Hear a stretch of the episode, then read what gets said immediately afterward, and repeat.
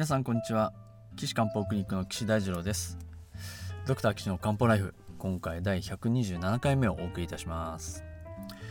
えー、数回前からですね、えー、お悩み相談ということで、えー、77歳の男性が胸の夜中の寝てる時に胸の内側からドシンドシン蹴飛ばされるそういったことがあって困ってますっていうことをですね、え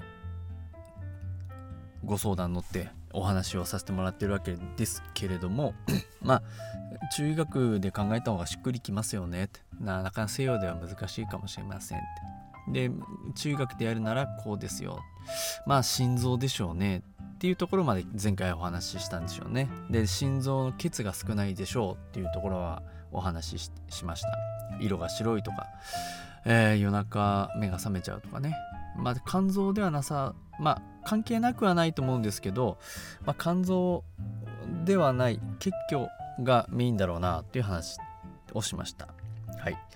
それでですね、あのー、まあ、どんな感じかっていうのは、まあ、前回のお話を聞いていただければ、あのー、こういう病気なんですっていうことはお話ししてるんで、まあ、第1回目の方がねいいかもしれませんけどでこの人ねいろいろまあ病気があってまあパーキンソン病もあるんですね。うん、パーキンソン病ってこう手が震えちゃったり姿勢がこううまく取れなかったり歩きが小刻みになっちゃったりする病気なんですけどこの手の震えっていうことを考えるとやっぱりその筋肉とか筋とか筋膜を栄養するのは血液血ですからやっぱその血が少なくてこのパーキンソン病出ちゃってるのかもなっていう気がしますよね。だからほんとがっつり治療してうーんとまあ、煎じ薬とかでね顔色がすごいもうあ前と比べて赤くなりましたねなんていうのはもしできればひょっとするとこのパーキンソン病のこの手が震える症状とかも改善できるといいなっていう気がしますけどね。うん。で、他にですね、えっ、ー、と、手術なんかもされてるんですよね。肺結核で、あの、肺を、常用を切除してるとか、あの、あります。これね、人間体をこう切るとそっから木が漏れちゃって木が減っちゃうんです。っていうふうに考えてるんですよね。中学では。うん、なのでこの人多分すごい多分疲れやすいとかあのやる気が出ない。まあやる気がね疲れやすいとかなんかこう動きたくない。すぐ寝てたいみたいなのはね多分あるんじゃないかなと思うんですよね。だから多分危機もすごいあるんだと思います。でそれもあって多分便秘とかあの便を押し出せないとかね。うん、あと冷え性なんかも多分その可能性の可能性もありますし、まあ、あとご高齢ってこともあるんでね。血虚が進行して腎陽虚になってですね心臓と心と腎がこう交われないバランスを取れない心腎不幸の状態にも陥ってるのかもなという気はします。うん。そうするとですねまあ気虚があって血虚があってフォーカスとしては心臓と腎臓だろうっていうことであればあのー、そうですね。えっとそこのところを治療してあげるのがいいいいのかなと思います。だつまり心臓の気と血を補いつつ、まあ、腎臓のね、まあ、この人冷え性なんで陽虚だと思いますから陽を補う腎陽を温めるような治療をするといいかなと思います。まあ、そこで一番、まあ、もあの使いやすい漢方薬としてはですね、まあ、多分あのこのドシンドシンを抑えるのであれば多分遮肝臓とこう心臓の血、えー、心臓の気を補うのにとってもいい薬ですからあのー、まあどっちかというと血を補ってドシンドシンその不整脈というか動悸を抑えるのに方向性の薬ですかね。うん。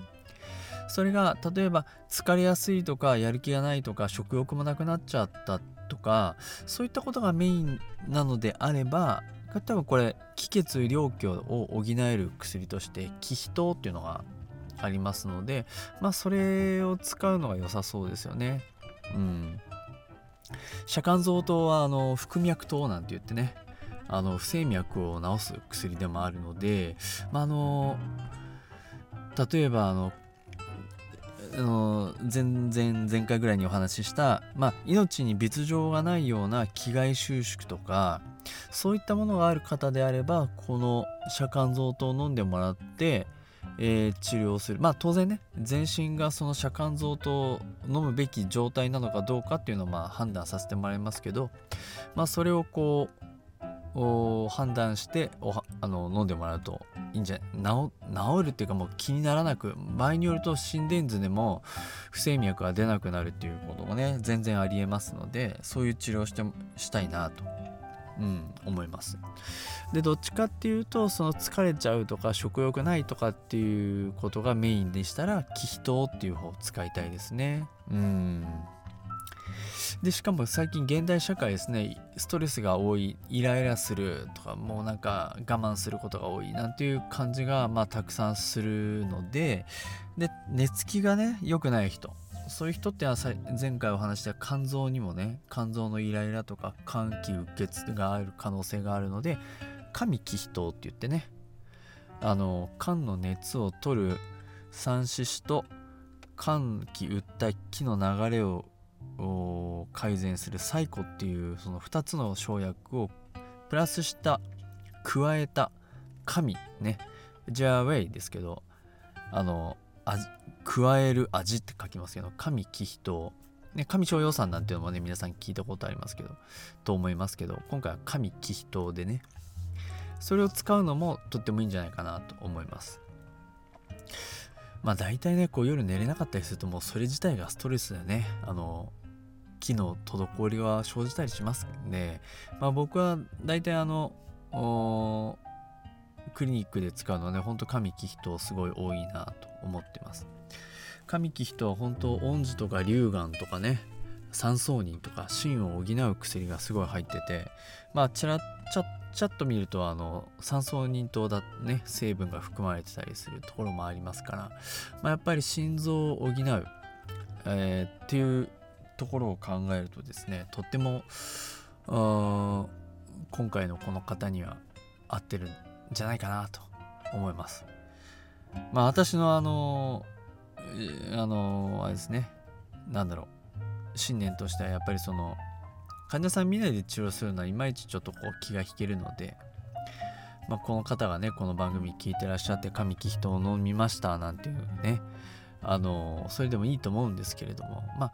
できればですねあの具合診察させていただいて決めた方がね本当にあの本当はいいです。うん。だからあの電話相談だけで漢方薬をね処方するっていうのもねなかなかすごい技術っていうかだと思いますね。まあ、確かに薬局の人はあの医師法であの患者さんに触れて診察することはできませんから、まあ、電話だけでもまあいいのかなという気はしますけれども、うん、やっぱ脈見たいですよね。まあ、ベロはまあ触らなくても見れますから、はい、ベロ出してくださいってやればいいんですね。うん、いいかなと思います。であとそのもう一個言ったあの、遮肝臓糖もね、あの、ドキドキするのを抑えていく心臓の血と陰を増やしてくれますから、まあ、やっぱりこれもですねあのー、まあ一緒に飲んでもいいいいのかな？うん、芯を補うところをこう強化してくれますから、あのー、もう顔色真っ白っていうところもありますからね。うん、プラス、始末糖も加えちゃうみたいな。まあでもそんな飲んだら胃腸が具合悪くなると思いますけど、でもまあ、神気人の中には、奥義とか人参とか、白術伏量とかねこう胃腸を良くしてくれる商法も入ってますので、まあ、そんなに重くはならないんじゃないかなと思います。ということで。ああとそうだね。針治療か。あ針治療もねいいなと思うんですよね。特にこの手首の内側にはこの心包系とかあと外側には神経ねあのがありますんで、まあ、こういうところを使ってですねあの治療したいなと思いますね。うん。なかなかこうそれだけでっていうなると僕の場合はまあでも鍼灸師の先生たちはね針一本でやってらっしゃいますからすごいすごいなと思いますリスペクトなんですけど、まあ、やっぱり僕はこう漢方薬で内側から補っていきながら針でこう補ったのを巡らせてあげるっていうそういうコンビネーションがやっぱりいいなと思いますしやっぱそれが中学の両輪なんだろうなっていうふうに考えてますから。まあ、両方できる方がやっぱりまあ何かと便利ですよね。うん。はい。もし治療ご希望でしたらご連絡ください。ということでですね、えー、今岸漢方クリニックのこのドクター騎士の漢方ライフはですねもうあの皆さん体にお持ちのあの、問題とか不安なことを、まあ、西洋医学的な面中医学的な面からね両方からお話をして、えー、そんなねあの諦めなくていいですよということをお伝えしております。ですから、まあ、今回はこの胸の内側からドシンドシン蹴飛ばされて困ってますっていうお悩みにねお話をさせていただきました。皆さんもねあのこんなこと病院で先生に言ったらおかしいって思われちゃうかもみたいなねそんなお悩みをお抱えでしたら是非ですね岸漢方クリニックのホームページのお問い合わせ欄からあのー、ご連絡ください。あのー、この番組であの、取り上げさせていただいてあのこの番ねあの少しでも不安がそうですね和らげばいいなと思っております、えーホームページの URL は高崎漢方人道 .com です。takasaki-kanpo.jimdo.com です。そこのね、お問い合わせ欄からいただければなと思います。さあ次回はまた違うお悩みをね、あのお話ししていきたいなと思いますので、ぜひ皆さん次回もお聴きください。それでは皆さんまた次回お会いしましょう。さようなら。